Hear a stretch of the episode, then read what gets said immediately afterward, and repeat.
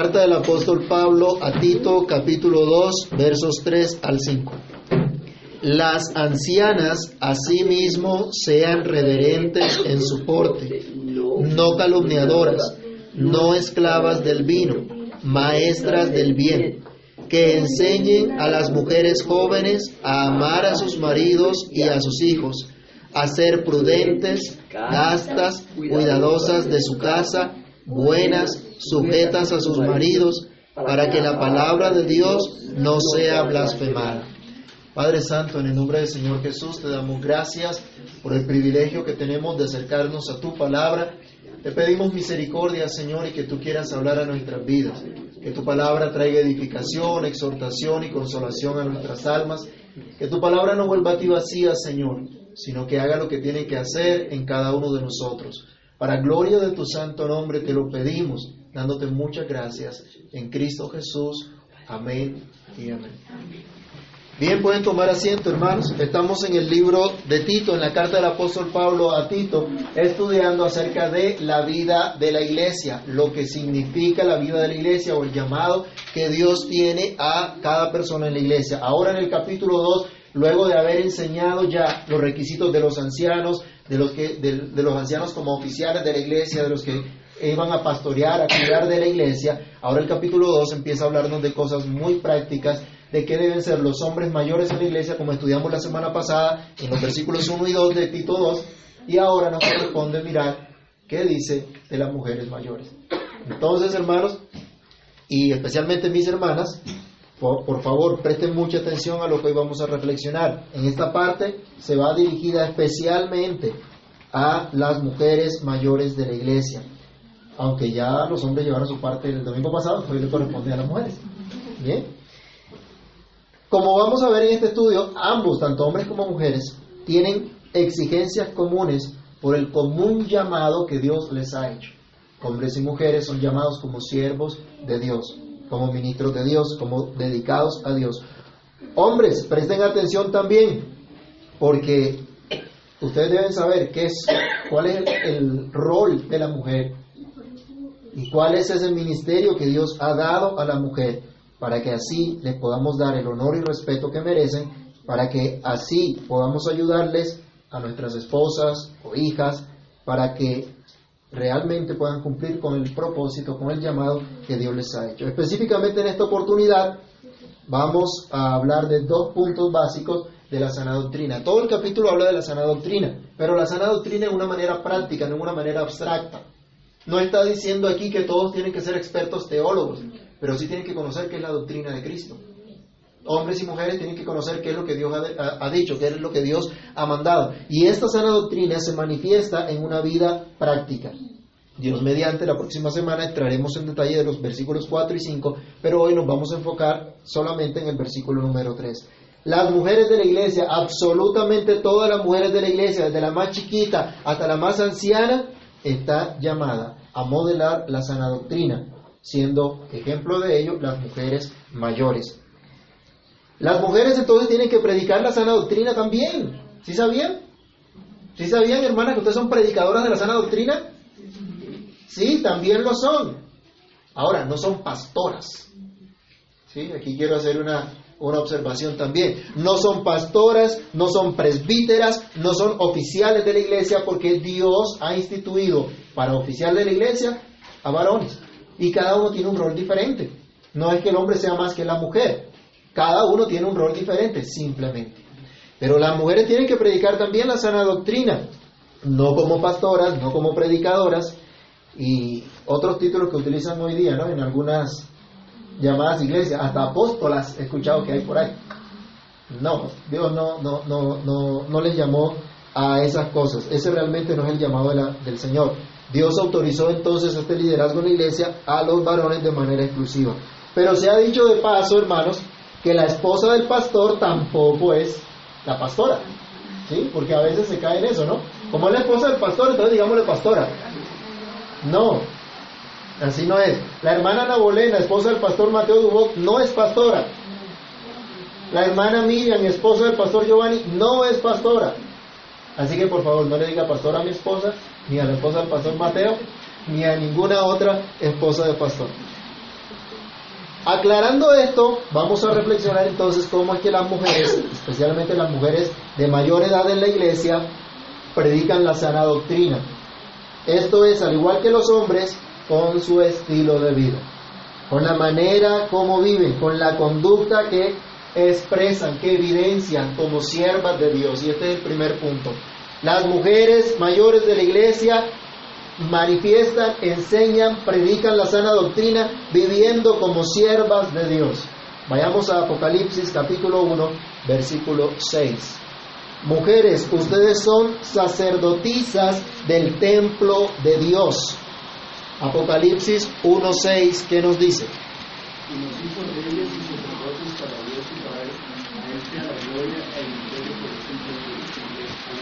¿Solamente a los hombres? ¿Solamente los hombres pertenecen a la iglesia de Cristo? No. Hombres y mujeres, dice el Señor, que nos hizo reyes y qué más? Y sacerdotes. Reyes y sacerdotes de Dios. Es decir, servimos a Dios. No solo los varones, también las mujeres hacen parte de ese reino de sacerdotes, de gente santa, de gente consagrada a Dios. Vayamos a Romanos capítulo 1, versos 1 y 2 y también a Hebreos 13, 15. Somos parte del cuerpo de Cristo y todos, hombres y mujeres, estamos llamados a ofrecer a Dios cada día nuestra propia vida. Romanos 12, versículos 1 y 2 nos llama mucho la atención sobre este aspecto. Leámoslo juntos. Así que, hermanos, os ruego por las misericordias de Dios que presentéis vuestros cuerpos en sacrificio vivo, santo, agradable a Dios, que es vuestro culto racional. No os conforméis a este siglo, sino transformaos por medio de la renovación de vuestro entendimiento, para que comprobéis cuál sea la buena voluntad de Dios, agradable y perfecta. ¿Compromiso de quién? ¿Solo de los varones? No, de todo el cuerpo de Cristo. Somos, aquí nos dice, sacrificio vivo, sacrificio apartado, dedicado para Dios. Todos le pertenecemos por completo a Dios. Y dice, no se mezcle con este siglo, no siga la corriente de este mundo pensando como piensa el mundo, sino que renueve su manera de pensar de acuerdo a lo que Dios dice para que haga la voluntad de Dios. Pero también Hebreos capítulo 13, el verso 15, nos llama la atención como aquellos que están llamados a ofrecer sacrificio a Dios, alabanza a Dios. Hebreos 13, 15, leámoslo. Así que ofrezcamos siempre a Dios por medio de él sacrificio de alabanza, es decir, fruto de labios que confiesan su nombre. Ya hoy nuestro sacrificio a Dios no es un cordero que llevamos a un altar. Nuestro sacrificio a Dios es una vida de profunda alabanza, de regocijo en Dios, de adoración a Dios. Hombres y mujeres llamados a adorar a Dios.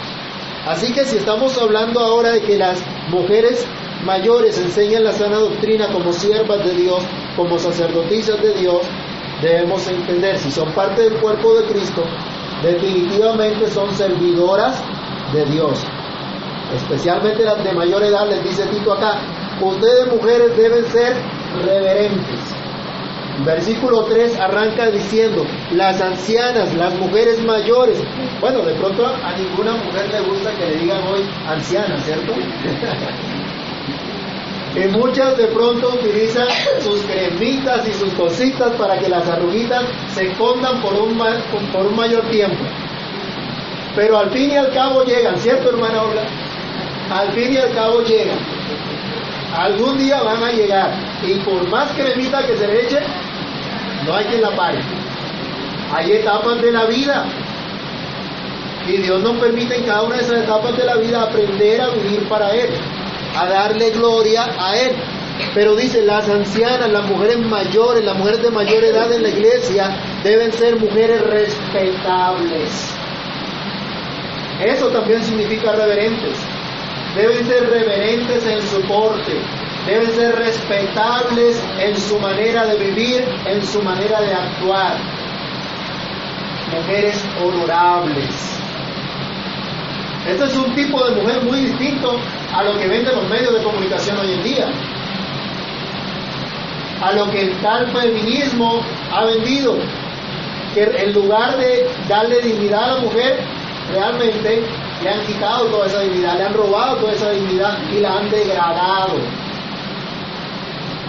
La verdadera feminidad bíblica está, de acuerdo a lo que nos dice aquí, en ser mujeres honorables, en ser mujeres respetables. Vayamos a Primera de Pedro, capítulo 3, del verso 1 al 6, que nos da un panorama muy práctico de lo que es una mujer respetable, una mujer reverente en su conducta. Primera de Pedro, capítulo 3, del versículo 1 al 6. Leámoslo. Asimismo vosotras, mujeres, estad sujetas a vuestros maridos, para que también los que no creen a la palabra sean ganados sin palabra por la conducta de sus esposas, considerando vuestra conducta casta y respetuosa. Vuestro atavío no sea el externo de peinados ostentosos, de adornos de oro o de vestidos lujosos, sino el interno, el del corazón, en el corruptible ornato de un espíritu afable y apacible, que es de gran estima delante de Dios, porque así también se ataviaban en otro tiempo aquellas santas mujeres que esperaban en Dios, estando sujetas a sus maridos, como Sara obedecía a Abraham, llamándole Señor de la cual vosotras habéis venido a ser hijas, si hacéis el bien sin temer ninguna amenaza. Entendemos entonces, nos dice la escritura, la apariencia de la mujer respetable no es simplemente una apariencia externa. Toda su vida, tanto externa como internamente, debe mostrar que son mujeres reverentes, mujeres decentes, mujeres respetables, no una mera apariencia física, sino que su, su apariencia física realmente exprese lo que hay dentro de su corazón. Exprese el ornato que hay dentro de su corazón, como dice acá el apóstol Pedro. Ahora, no le estoy diciendo acá, entonces no se arregle el pelo, no se, no se arregle como usted quiere, que quiere verse bonita y quiere verse bien arregladita. No, de eso no se trata. Se trata que su preocupación no sea las cosas externas, la apariencia externa. Que usted no esté en su corazón sintiendo dolor porque no tiene el vestido super wow que utilizan las que van allá a la, la pasarela cinematográfica y todo ese cuento. No, que esa no sea su preocupación, sino que su preocupación sea agradar a Dios porque usted es una sierva de Dios porque usted es una mujer consagrada a Dios, mujeres respetables, tanto en hombres como en, mujeres jóvenes, hoy en día es común la irreverencia. Y hoy de pronto este, es bien visto en que sean irreverentes, jóvenes imprudentes, jóvenes irreverentes, que no respetan a nadie, que no tienen respeto por los valores de nada. Y dicen, no, es que ellos esa es su juventud. Y así tiene que ser la juventud. Las jovencitas que están aquí, ¿eso es de acuerdo a lo que Dios nos enseña, lo que hemos estado estudiando? No. A eso no nos llama Dios. Pero algunos dicen que está bien, el mundo llama bueno a lo que Dios llama malo. Pero aquí el llamado a las mujeres de Dios es a servir en cosas santas. Las mujeres mayores especialmente no pueden vivir como jovencitas inmaduras y caprichosas. Es triste. La semana pasada reflexionábamos que es triste ver a hombres entrados en años inmaduros, como jovencitos que no saben para dónde van ni de dónde vienen. Pero también hay mujeres entradas en años que son inmaduras, que son caprichosas, que creen que la vida solo son cosas pasajeras. y no aprenden de los años que Dios les ha regalado a madurar, a crecer en el Señor, a crecer en la gracia y conocimiento de Cristo. No, las mujeres de Dios no son llamadas a ello, a estar dedicadas a los placeres de este mundo, sino al contrario, deben experimentar una conducta como mujeres que están dedicadas a cosas santas. Dice aquí que sean reverentes en su porte. la idea del texto original nos está diciendo que su conducta esté de acuerdo a su consagración, de acuerdo a mujeres que están consagradas al templo de Dios, consagradas, dedicadas a servir a Dios, a vivir para Dios. Este es el llamado que tiene cada mujer. Sus ocupaciones deben ser entonces cosas santas, están puestas al igual que los varones en el templo de Dios, es decir, en su iglesia, para servir al mismo Dios. Por tanto, dedicadas a cosas separadas, no a cosas profanas dedicadas al Señor. Mujeres, y en especial las de mayor edad, sus años que Dios le ha dado no son echados allí a, la, caneca de la basura, no son, no son años para que ustedes digan, ay, qué horror, me voy a ver fea, arrugada, mi figura ya no va a estar tan estilizada como antes, según los parámetros del mundo. No, sus años Dios no se los ha dado para eso, para que piensen de esa manera sino para que puedan crecer ustedes en el servicio a Dios, en su conciencia de haber sido llamadas por Dios mismo a su templo, a su iglesia, a su servicio. No deben dedicarse a lo que desagrada a Dios, sino al contrario, a lo que Dios le agrada. No deben dedicarse a las cosas pasajeras de este mundo que con el uso, que con los años simplemente desaparecen. Como les decía antes, no estoy hablando acá de que descuiden su apariencia física, pero deben cuidar su espíritu, su vida espiritual, porque son templo del Espíritu de Dios. Por esta misma verdad, entonces deben dedicarse a las cosas que a Dios le agrada. Vayamos a Filipenses, capítulo 4, versículo 8.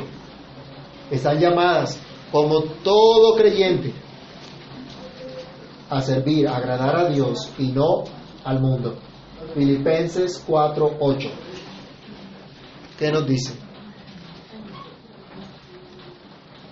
Filipenses 4:8.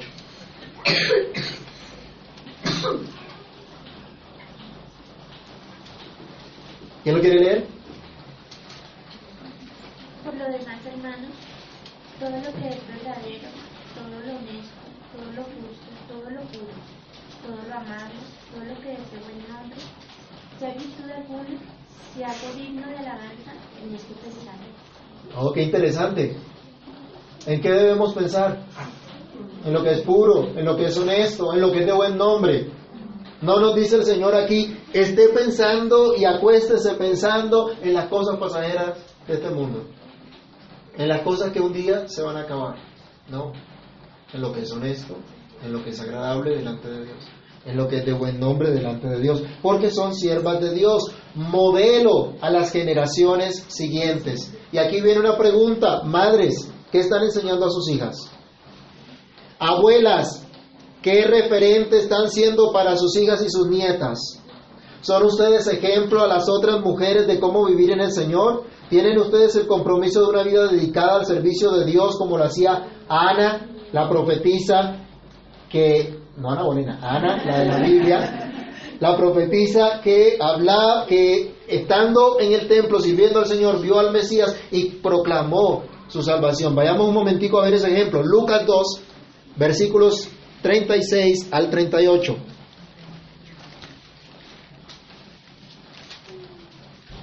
Lucas 2, 36 al 38.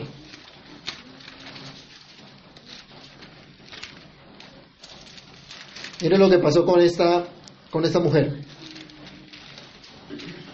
Estaba también Ana, profetisa, hija de Fanuel el de la tribu de Aser, de edad muy avanzada, pues había vivido con su marido siete años desde su virginidad, y era viuda hacía 84 años, y no se apartaba del templo, sirviendo de noche y de día con ayunos y oraciones. Esta, presentándose en la misma hora, daba gracias a Dios y hablaba el niño a todos los que esperaban la redención en Jerusalén. ¿Qué se espera de las mujeres viudas entonces? se dediquen por completo a Dios, ¿cierto? Ya criaron sus hijos, ya hicieron su tarea, dedíquese exclusivamente al Señor. ¿Y qué va a enseñar una mujer así a las mujeres más jóvenes?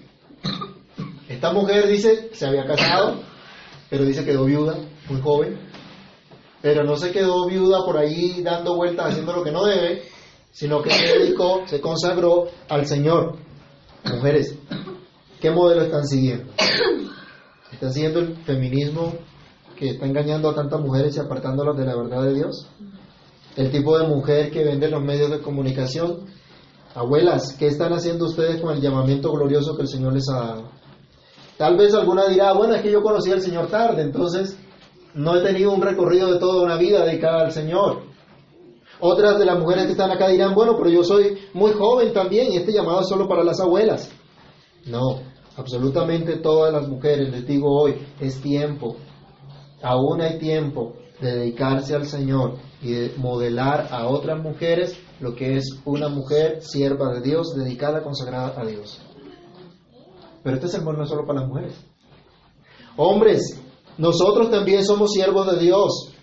Y a los que tenemos esposa, Dios nos ha dado consiervas iguales a nosotros que están sirviendo a Dios también, dedicadas al Señor. Así que, ¿qué responsabilidad tenemos nosotros? Oramos por ellas, rogamos al Señor que Dios les permita experimentar esa gracia transformadora cada día para que sean agradecidas con el Señor por su salvación y sirvan cada vez más y cada vez mejor a Dios en todo lo que hacen? Mujeres mayores son modelo a las siguientes generaciones de mujeres siervas de Dios. Pero regresando a Tito, capítulo 2, versículo 3, nos dice que las mujeres deben ser reverentes en su porte, su conducta, pero también nos llama la atención algo interesante acá, que las mujeres como tal deben ser maestras del bien. Dice dos cosas que no deben hacer y una cosa en general que deben hacer. El segundo punto de reflexión hoy es que las mujeres mayores de la iglesia son maestras de lo excelente. Otra vez, cuando hablo de maestras no quiere decir que las mujeres deban estar en el púlpito, porque no les es permitido. Las mujeres mayores, las abuelitas, pero también las que aún no son abuelitas, pero llevan varios años casadas, o aún las solteras adultas, son llamadas a ser maestras de lo excelente. Eso es lo que significa maestras del bien, maestras de lo excelente. Prácticamente, ¿qué es esto? Dice el, el versículo, no diablas. Eso es lo que significa calumniador. El diablo es calumniador. Y esa palabra de calumniador es el nombre griego para diablo. Entonces dice la mujer, no diablas. Duro, ¿no? Como una palabra como medio, como dura. Eso es la calumnia. Cuando usted cae en difamación de otras personas, está actuando como un diablo, como un calumniador, como alguien que difama, que habla mal de otras personas, que cuenta historias malas de otras personas. Parece que en Creta esto era normal. Parece que en Creta, tanto hombres como mujeres, ya sabíamos, tenían una muy mala reputación. Pero en este caso, parece que las mujeres eran dadas mucho al chisme también. Y en Éfeso pasaba algo similar. Vamos un momentico a 1 Timoteo, capítulo 5, versículos 11 al 13. Parece que habían en la iglesia algunas mujeres que habían quedado viudas, pero muy jóvenes, y se alocaron, diríamos en nuestros términos. Primera de Timoteo, capítulo 5, versículos 11 al 13.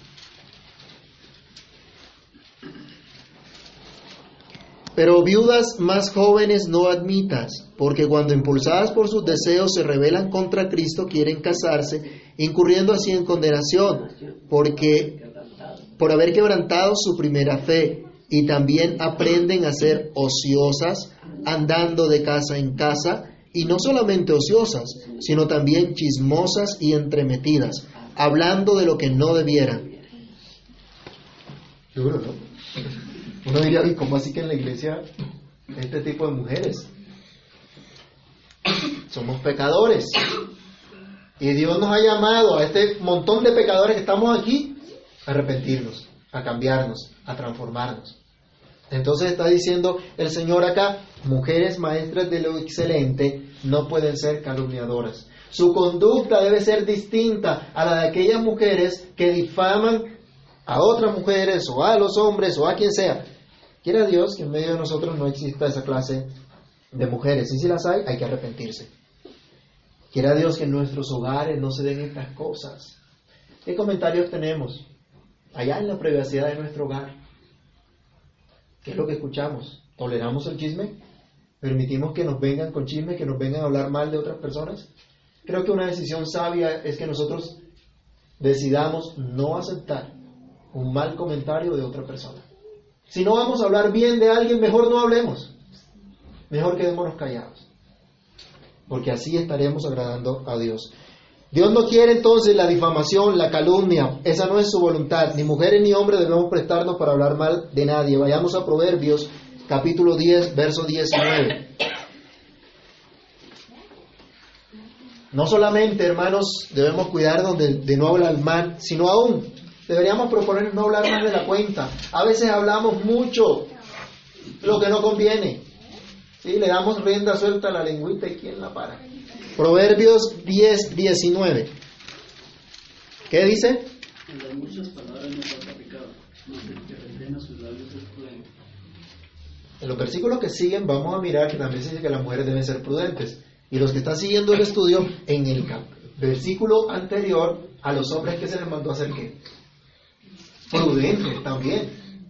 Tanto hombres como mujeres llamados a la prudencia. Efesios 4, 29. En lugar de hablar más de la cuenta, en lugar de, de hablar mal, ¿qué nos llama la escritura? Efesios 4, 29. Ninguna palabra corrompida salga de vuestra boca, sino la que sea buena para la necesaria edificación, a fin de gracia a los oyentes. Nos ocupamos en hablar cosas que edifiquen. Esas son nuestras conversaciones, cosas que edifican o cosas que destruyen. Abuelas están enseñando a sus hijas a hablar cosas que edifiquen, madres, mujeres mayores de la iglesia, hablar cosas que edifican.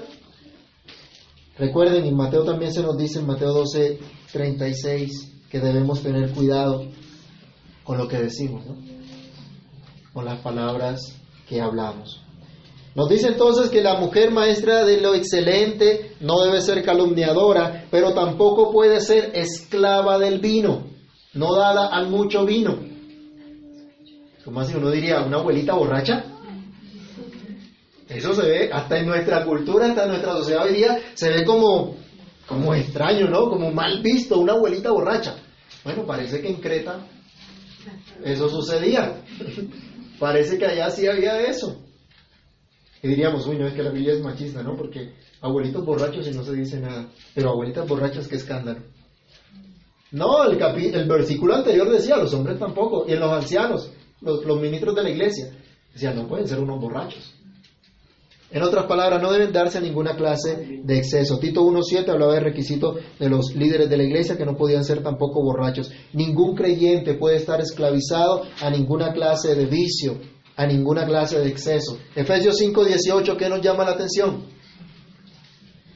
Si se acuerdan, no se embriaguen con vino en lo cual hay disolución. Al contrario, sean llenos del Espíritu Santo.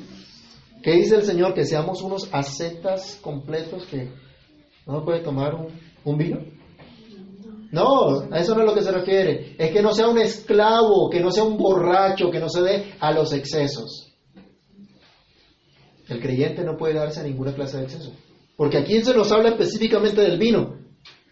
Pero ¿cuántas personas se dan, por ejemplo, a los juegos de azar? Y pierden su dinero y pierden su fortuna, algunos que han tenido fortuna por andar A ninguna clase de exceso. Al deseo de plata, mala vida. ¿Se acuerdan del escándalo hace unos años de las pirámides que hubo acá en Colombia? Gente que hipotecó su casa para obtener unas ganancias exor- exorbitantes. ¿Y qué les pasó? Perdieron su platica y perdieron su casita. Y después a llorar al gobierno para que le, para que le responda. Conchudos, ¿no? Irresponsables. Acá nos dice la escritura entonces, no debe darse a ninguna clase de exceso, ni hombres ni mujeres. Una abuela no puede ser una mujer borracha, una mujer dedicada a cosas santas, no puede darse a ninguna clase de exceso, no sea que pierda sus sentidos y no pueda discernir entre el bien y el mal. Y no puede entonces tener la capacidad de dar un buen ejemplo a las mujeres que le siguen, a la iglesia, a la sociedad. Entonces las mujeres mayores tienen el llamado a ser maestras del bien. Concluye el versículo 3 diciendo, deben ser maestras del bien. Su ministerio es enseñar a otros lo que es bueno, lo que es agradable a Dios. Vayamos a Proverbios 31, versículos 30 y 31. Las mujeres no están llamadas a enseñar vanidades, no están llamadas a enseñar a perder el tiempo en tonterías, no están llamadas a enseñar a dar cantaleta en la casa, a cómo agotar los recursos de la familia en vanidades. Al contrario, son llamadas al compromiso, al servicio con Dios en su hogar, en su familia. Proverbios 31, 30 y 31, ¿qué nos dice?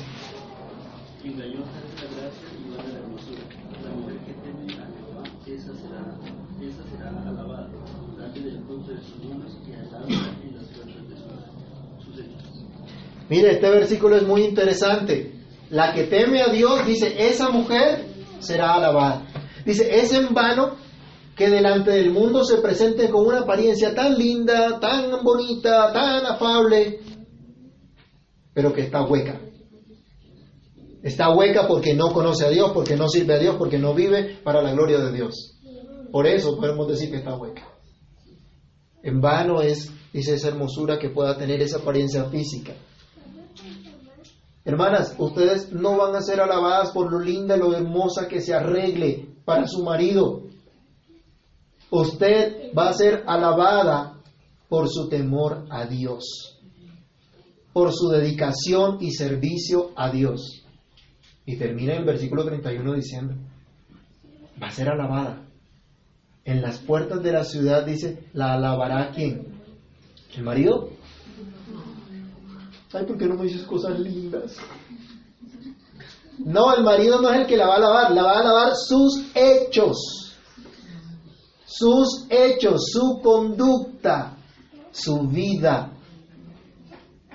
será conocida como una mujer respetable, será a conocer como una mujer respetable. Las mujeres entonces son puestas por Dios como entrenadoras de otras mujeres, como veremos en los versos siguientes de Tito 2. Mujeres, ¿entienden ustedes la labor de discipulado que Dios les ha dado? A veces leemos la gran comisión como esta es la obra de, misión de la iglesia en general. Pero no entendemos que es la misión propia de cada uno en particular, como familia. Y cada uno en su rol, los padres, papá, mamá, tienen su rol de discipulado. Mujeres, ustedes son discipuladoras de otras mujeres, entrenadoras de otras mujeres. Otras mujeres tienen que aprender de ustedes, pero ¿qué están aprendiendo? Se limita la relación de mujeres en la iglesia a cosas meramente pasajeras o están procurando crecer en el Señor para enseñar a otras mujeres. Están intercediendo unas por otras, las mujeres que están acá, las mujeres que hacen parte de esta plantación, interceden unas por otras, están viviendo como maestras del bien, están animando o desanimando a otras mujeres. ¿Será que alguna que de pronto está cansada del matrimonio le dice a las jovencitas, uy, no, no se casi? ¿Eso anima? Eso es muy duro. No, no, no, no, mejor no. Estudie, disfrute, viaje, pase. ¿Mm? O están discipulándolas en qué es lo que Dios ha establecido. Sus acciones, sus actitudes. Hermanos varones, ¿cómo estamos apoyando a nuestras abuelas, esposas, mujeres adultas, jovencitas de la iglesia? Las estamos motivando a crecer en Cristo, a aprender de Cristo, mostrándoles nosotros mismos a Cristo en nuestra vida. Porque ¿qué es lo que tiene que hacer el marido? El marido tiene que mostrar a Cristo, a su esposa. Queremos siervas de Dios, queremos mujeres dedicadas, consagradas al Señor. Ajá, ¿y nosotros qué? ¿Y nosotros qué le mostramos? ¿Nosotros qué le enseñamos? A veces somos muy exigentes, ¿no? Sino que lo digan las hermanas. A veces el marido exige mucho, pide mucho. pero está cumpliendo con su deber también de mostrar y enseñar a Cristo. Todos estamos llamados a seguir al Señor y debemos estar nosotros comprometidos en que nuestras mujeres estén dedicadas a lo excelente, a ser maestras de la excelencia. Todos debemos estar empeñados en obedecer el llamado que Cristo nos ha hecho, hombres y mujeres, como siervos de Dios. Así que hermanos, concluimos diciendo, Dios tenga misericordia de nosotros. Dios nos ayude. Dios nos obre en nuestros corazones para que todos sepamos que estamos consagrados al servicio a Dios. Mujeres, hermanas mayores, consiervas en el ministerio, ustedes tienen un gran privilegio.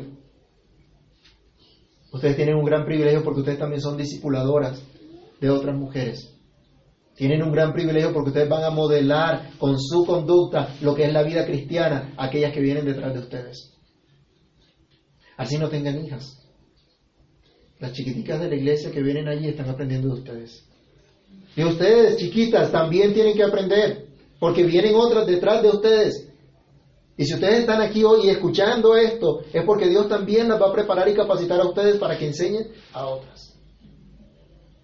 Yo cumplo con mostrar lo que dice la Escritura, pero quiera Dios obrar en sus corazones para que reciban esta palabra para que la puedan poner por obra, para que aprendan a ser maestras de lo excelente. Así que hermanas mías, confiadas en la gracia de Dios, vivan como tal. Abuelas, rueguen a Cristo que puedan dar un buen legado a sus hijas y nietas. Mujeres adultas, no sean obstinadas. No se nieguen a aprender, a considerar sus errores para corregir el camino y recibir la instrucción del Señor. Hermanas más jóvenes, aprendan de las mujeres mayores a ser siervas de Dios. Y hermanos varones, Miremos a nuestras hermanas, abuelas, madres, esposas, hijas, como consiervas de nuestro ministerio, de nuestro servicio a Dios, para que nos apoyemos mutuamente en oración, en instrucción y en amor. Oremos. Padre que estás en los cielos, en el nombre de Cristo Jesús, queremos darte gracias por la bondad que te ha placido mostrarnos. Gracias por tu palabra, gracias por el llamado que tú nos haces. Señor, te pedimos, perdónanos Perdónanos porque aunque conocemos tu palabra, aunque conocemos esta verdad, muchas veces somos olvidadizos. Muchas veces descuidamos el deber que nos das, el llamado que nos haces. Padre Santo, socórrenos. Por favor, ayúdanos, extiéndenos tu grande misericordia y permítenos realmente crecer en ti, crecer en tu gracia, crecer en tu conocimiento. Te pido bendice a mis hermanas en una manera especial hoy, Señor. Bendice a cada una para que pueda comprender el llamado tan especial que tú les has dado a servirte a ti. Que cada una, Señor, pueda en su corazón experimentar el gozo del privilegio que tú les das de ser siervas tuyas, de ser mujeres dedicadas, consagradas para ti. Tu gracia se ha derramado sobre ellas, Señor, para que sean esas mujeres cuyos hechos las alaban, cuyas obras, Señor, son reconocidas porque viven para la gloria de tu nombre, porque buscan agradarte en todas las cosas. Guárdalas. Y guárdanos a nosotros también, Señor, como varones, para que aprendamos, Señor, a amarlas, a respetarlas, a considerar que son consiervas, que están, Señor, igual que nosotros, llamados a ese servicio, para ti, para tu gloria.